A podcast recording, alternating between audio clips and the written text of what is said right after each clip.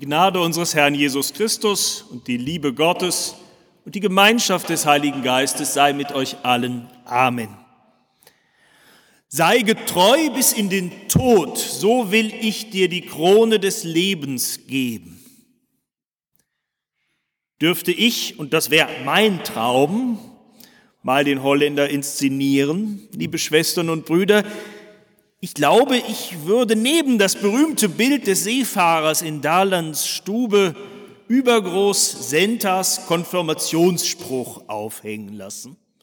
Und das wären natürlich diese Worte aus dem Buch der Offenbarung des Johannes, zweites Kapitel. Sei getreu bis in den Tod, so will ich dir die Krone des Lebens geben. Viele Menschen haben dieses Wort von ihrem Pastor einst als Konfirmationsspruch mitbekommen. Heute gibt es diesen Spruch gar nicht mehr. Heute dürfen sich junge Leute ihren Konfirmationsspruch nämlich selber wählen und dieser Hinweis, ja, diese Forderung nach unverbrüchlicher Treue, die uns da auch in der Bibel begegnet, noch dazu aus dem Munde Jesu Christi, die hat irgendwie unter jungen Leuten an Konjunktur verloren. Ich finde das eigentlich ganz gut. Ich weiß oder ahne, dass mit diesem Spruch, mit dieser Forderung nach Treue, die sich erst im Tod wirklich erweisen kann, die Treue bis in den Tod sein muss, um sich zu erfüllen, viele junge Menschen, gerade in unserem Land, in unsägliches Leid getrieben worden sind. Sei getreu bis in den Tod, vor Verdun oder wo auch immer, so ist es verstanden worden. Und irgendwie hat es auch Senta so verstanden, als sie am Ende auf der Klippe steht, bevor sie springt im Original. Dankbarerweise muss sie in Detmold nicht springen. Sei getreu bis in den Tod, so will ich dir die Krone des Lebens geben. Sicher, Senta ist keine Heilige, wie später Elisabeth in Tannhäuser. Und sie trifft ihren Schicksalsmann auch nicht in einem evangelischen Gottesdienst, wie tatsächlich Evchen Pogner in den Meistersingern.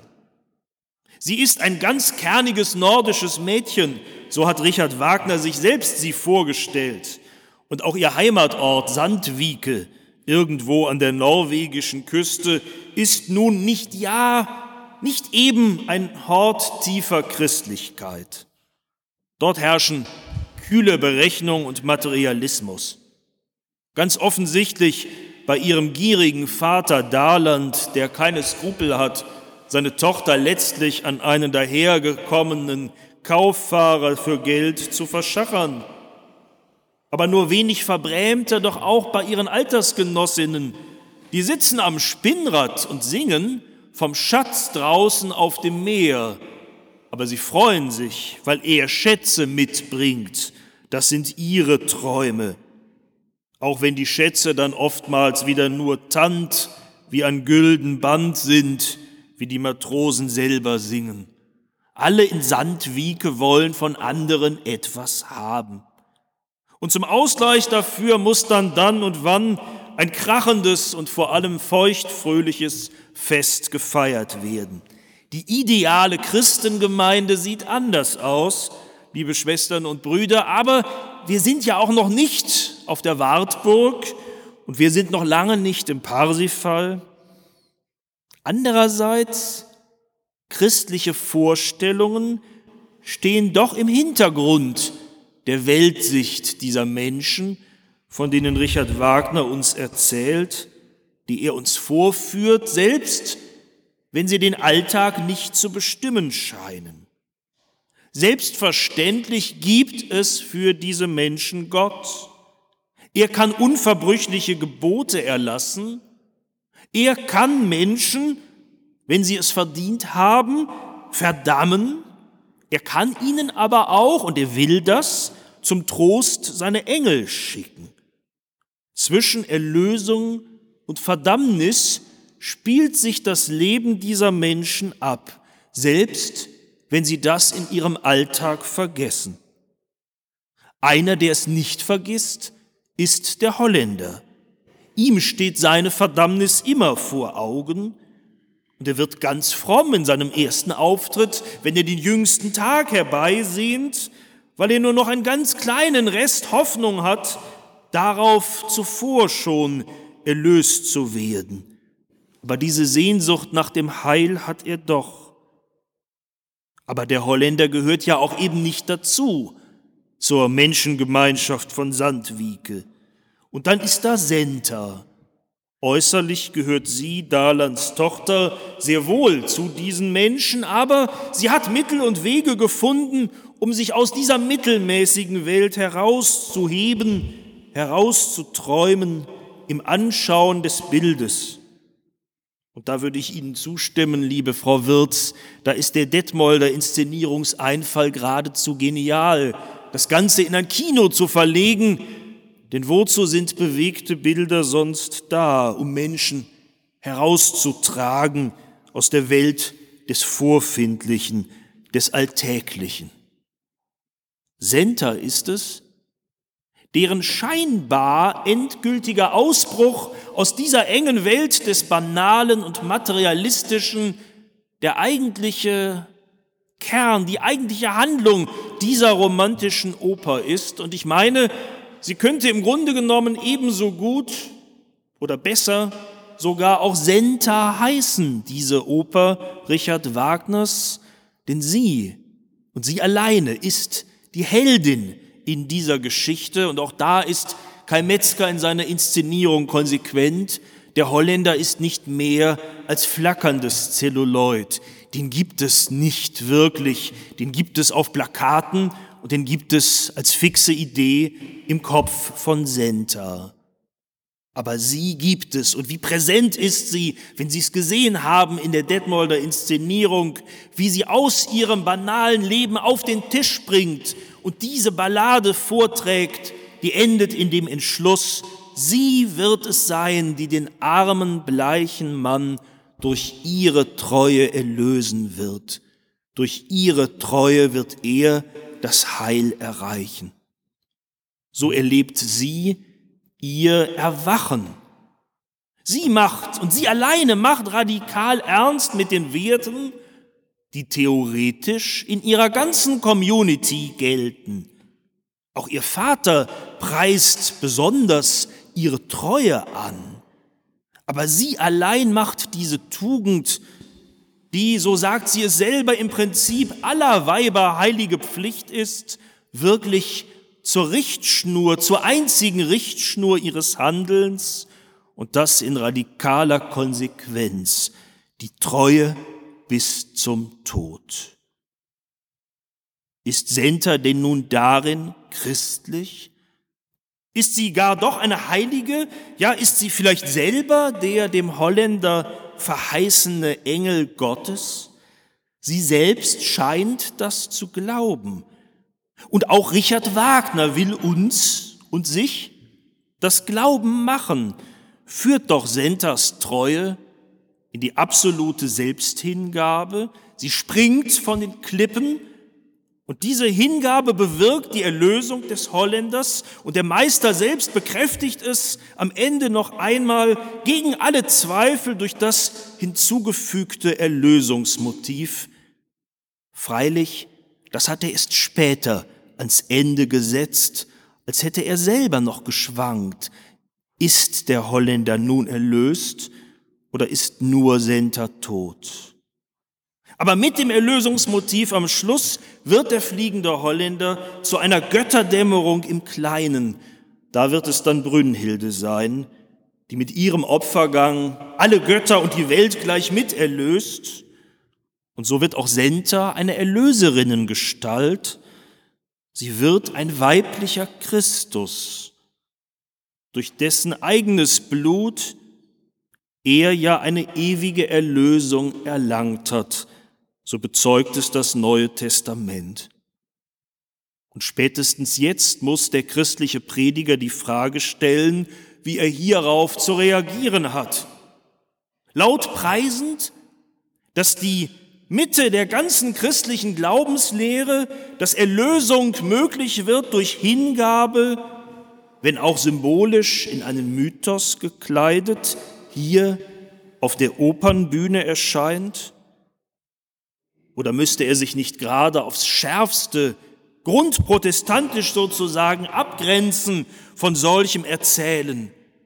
Denn die vollkommene Erlösung ist ja durch Jesu Tod am Kreuz bewirkt und dem ist nichts mehr hinzuzufügen, schon gar kein Mythos der zu allem Überfluss dann auch noch eine ebenso durchschaubare wie problematische Vorstellung von der Rolle der Frau propagiert.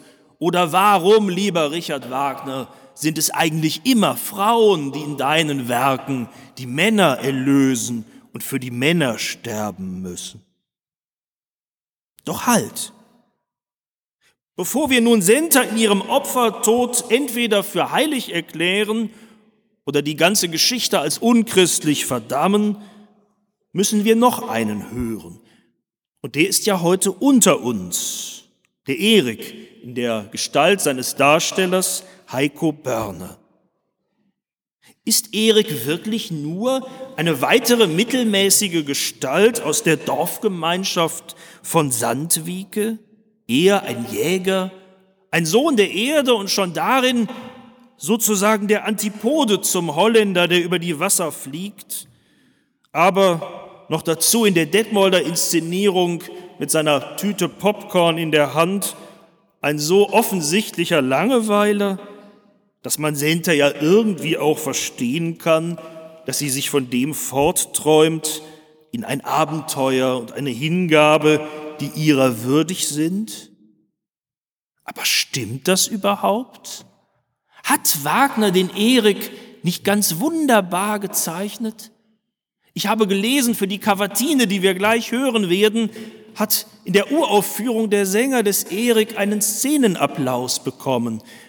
Und er hat ihn auch verdient. Die ist wunderschön und es ist eine ganz eigene musikalische Sprache, die sich da auftut, weil Erik eine ganz eigene Geschichte erzählt. Er hat noch etwas über Senta zu sagen, was noch einmal ganz andere Töne anstößt. Erik erzählt von Liebe und Treue. Er erzählt die gemeinsame Geschichte von Senta und von Erik. Als sich dein Arm um meinen Nacken schlang, gestandest du mir Liebe nicht aufs Neu. Was bei der Händedruck mich her durchdrang, sag, was nicht Versicherung deiner Treu? Immer wieder heißt es ja in den Deutungen der Oper, dass Eriks Liebe zu Senta nur einseitig ist, dass er sich ihr irgendwie nur aufdrängt. Auch nur großes Kino. Aber erzählt Erik nicht die Wahrheit? Mir scheint, der Text selber gibt Anlass dazu anzunehmen, dass diese Liebesgeschichte eine höchst reale gewesen ist. Denn Senta selber als Erik zunächst zu ihr kommt und erste Zweifel äußert, weist ihn brüsk ab und sagt, wie, zweifelst du an meinem Herzen? Du zweifelst, ob ich gut dir bin? Als gäbe es dann nichts zu bezweifeln. Was also, wenn Erik recht hätte? Was, wenn Senta Erik wirklich geliebt hätte und er sie auch? Aber nun geht das nicht mehr, weil plötzlich etwas anderes in ihr Leben einbricht. Und die Treue, die einst versprochen wurde, die kann nun nicht mehr gehalten werden, weil das Idol da ist, der Holländer. Und ist nicht dann auch verständlich, warum der Holländer direkt nach der Erzählung des Erik so brüsk sich abwendet von Senta, weil er versteht, nein, auch Senta kann nie im Leben diese Treue, die ich von einer Frau erwarte, halten. Erik ist kein Nebenbuhler. Aber Erik erzählt, wer Senta wirklich ist. Keine Heilige und schon gar kein Engel, sondern eine Frau oder nein, ein Mensch aus Fleisch und Blut. Ganz bestimmt zur Treue bis zum Tod entschlossen. Und im Kino geht das auch so gut.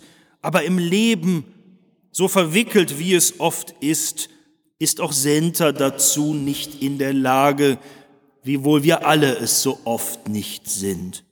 Oder biblisch gesprochen, Senta ist viel weniger ein weiblicher Christus als vielmehr ein weiblicher Petrus.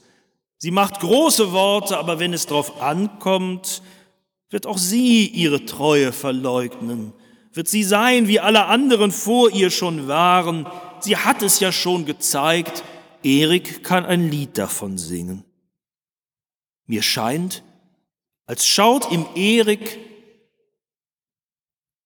Wagner sich selbst über die Schulter. Als schaut im Erik Wagner sich selber über die Schulter in all seiner Erlösungsbesoffenheit und sagt, nein, auch die ist es nicht und sie kann es auch nicht sein, das Weib der Zukunft, das den Mann erlöst.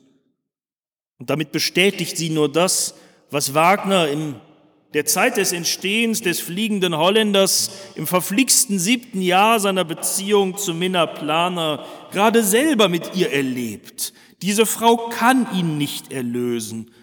Und darum wird er weitersuchen. Weitersuchen nach dem in eigenen Worten noch unvorhandenen, ersehnten, geahnten, unendlich weiblichen Weib. Sag ich's mit einem Worte heraus, dem Weib der Zukunft. Minna Planer, das weiß er schon, seine Frau immerhin ist es nicht. Senta scheint es zu sein und ist es doch auch nicht, wird sie dann Elisabeth von Thüringen heißen, Isolde, Brünnhilde? Oder Cosima?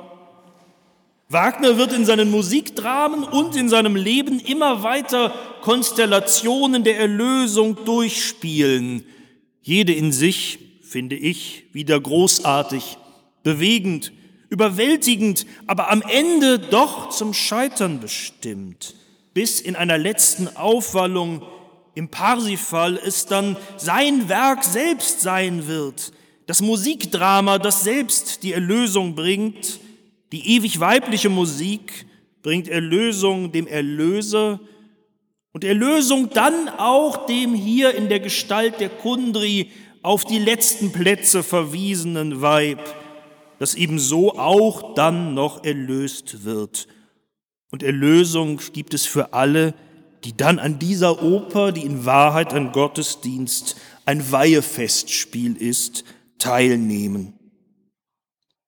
Und wir dürfen, wenn wir mögen, dem Meister darin immer wieder verwundert, erschüttert, beseligt folgen, aber wir müssen ihm am Ende, Gott sei Dank, nicht glauben.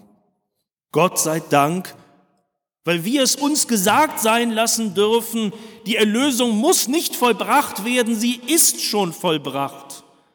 Das leidende, sich opfernde Weib wird als Erlöserin nicht gebraucht, denn, um noch einmal Wagner selbst zu zitieren, die Liebe ist eigentlich das ewig weibliche Selbst.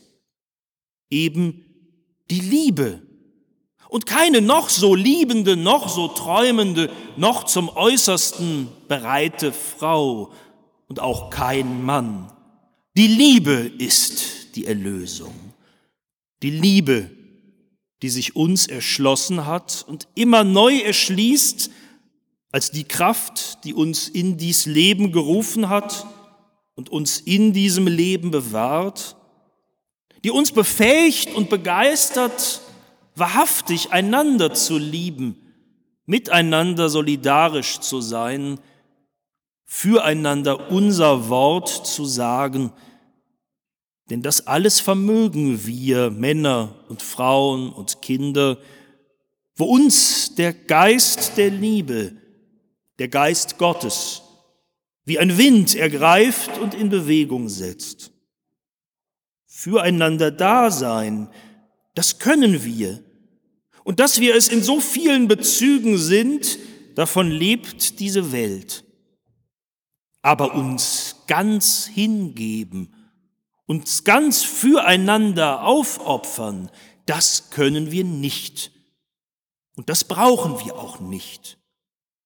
Das Kreuz, das in unserer Mitte steht, erinnert uns, das hat sie, die Liebe, in dem einen, der ihr Sohn war, selber schon getan. Wir sind schon erlöst. Die Liebe selber ist dafür in den Tod gegangen, der Liebe oder was das gleiche ist, Gott sei Dank.